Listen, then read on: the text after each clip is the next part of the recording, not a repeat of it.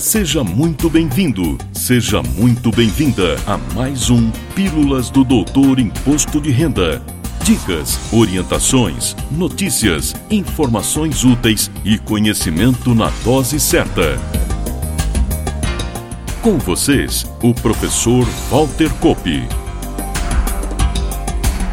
Olá, vamos falar de imposto de renda e as tão aguardadas regras do Imposto de Renda da Pessoa Física 2022 finalmente saíram em coletiva de imprensa, aberta inclusive para o público em geral. A Secretaria Especial da Receita Federal do Brasil explicou as novidades para este ano.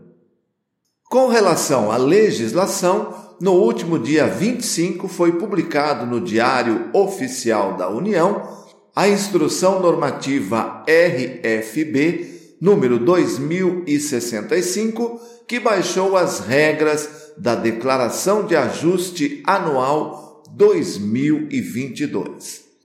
Como já era esperado, podemos dizer que não tivemos alterações na legislação as condições de obrigatoriedade voltaram à situação anterior, a 2021, quando foi incluída a obrigatoriedade de declarar e devolver valores recebidos pelos contribuintes que receberam auxílio emergencial e tiveram rendimento tributável sujeito ao ajuste na declaração em montante superior a R$ 22.840,76.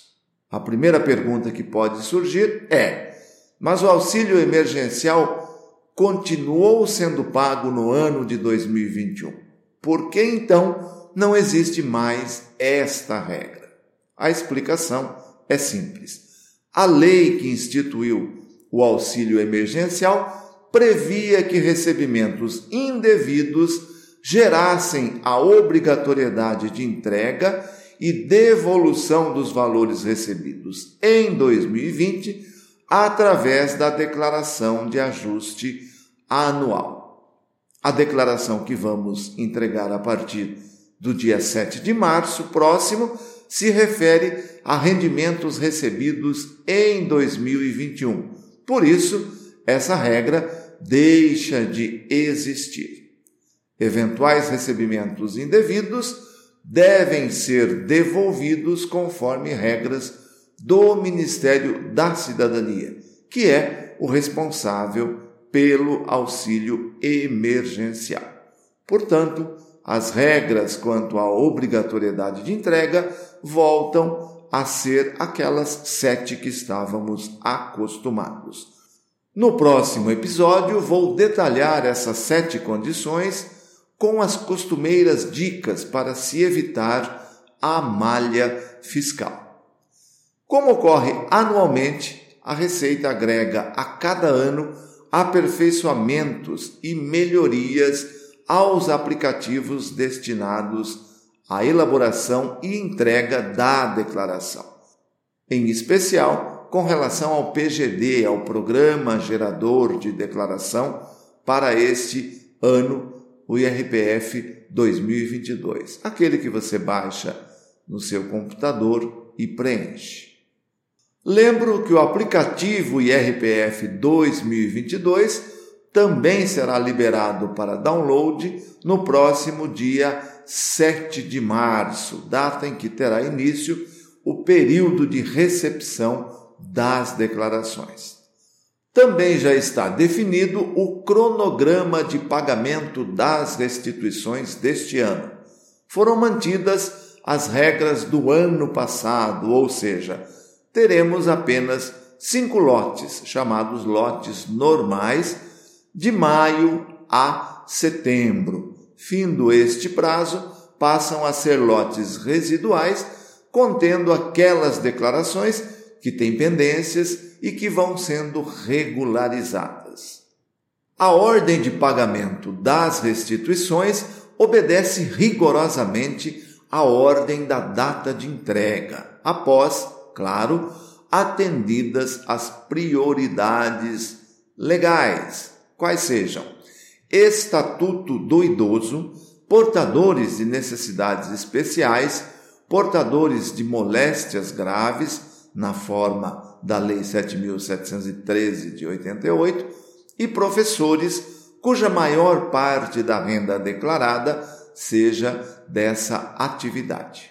Importante lembrar que, para todos os fins, a data de entrega da declaração será sempre a da última retificadora. Por isso, se sua intenção é ter sua restituição paga mais cedo, entregue logo, mas entregue corretamente. Se você retificar, você perde aquela primeira data, vai valer a segunda data, a da última retificadora entregue.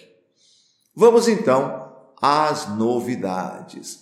O primeiro destaque em relação a essas novidades apresentadas pela Receita diz respeito à ampliação da possibilidade de uso da declaração pré-preenchida, que não é novidade, mas este ano se expande e o uso dela será facilitado. A partir deste ano, estará disponível para todas as plataformas e modos de preenchimento. Isso foi possível pela utilização do acesso seguro através do portal GovBR, a partir dos níveis prata e ouro. Se o seu nível de acesso é bronze, não dá para utilizar esta facilidade. Lá na página do GovBR, você tem orientações como elevar o seu nível de segurança para prata ou para ouro. A declaração pré-preenchida contempla informações de terceiros originadas das seguintes declarações: DIRFs com relação aos pagamentos efetuados pelas fontes pagadoras, DEMED com relação às informações relativas às despesas médicas e assemelhadas, DIMOB para rendimentos de aluguel e operações imobiliárias, e financeira para informações bancárias e de investimentos, e o sistema Carnê-Leão com relação a pagamentos efetuados a prestadores de serviços obrigados à escrituração detalhada. A disponibilização desses dados depende da entrega das declarações e informações que acabei de citar e estará disponível a partir do dia 15 de março. Outra novidade interessante é a possibilidade de utilização do PIX como forma de pagamento do imposto apurado e também como meio para se receber a restituição. Por questão de segurança, apenas a chave CPF poderá ser utilizada tanto para pagar o imposto apurado como para receber a restituição.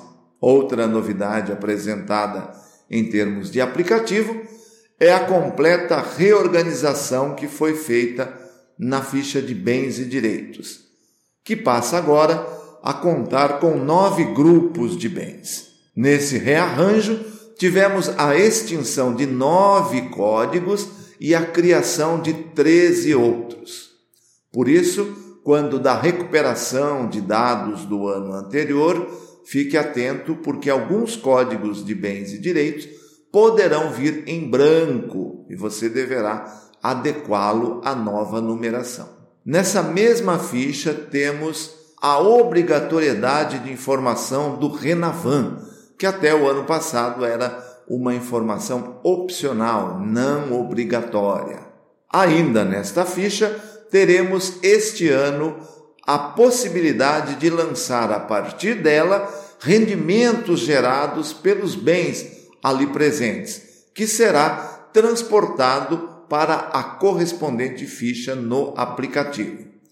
Com o objetivo de manter atualizada a base de dados do CPF, o cadastro de pessoas físicas, será possível informar dados cadastrais dos dependentes, como e-mail e telefone esta informação não será, por enquanto, obrigatória.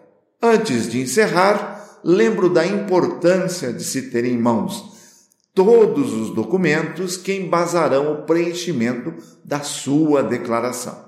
Isso evita erros e a retenção em malha. Na próxima semana faço o detalhamento das condições de obrigatoriedade com dicas valiosas e, claro, conto mais uma vez com sua preciosa audiência.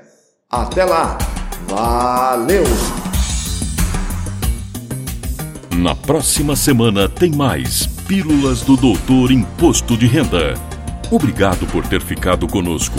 Espalhe a novidade aos amigos. Mande suas sugestões de pauta, seus elogios e suas críticas para pílulas.doutorir.com. Até lá!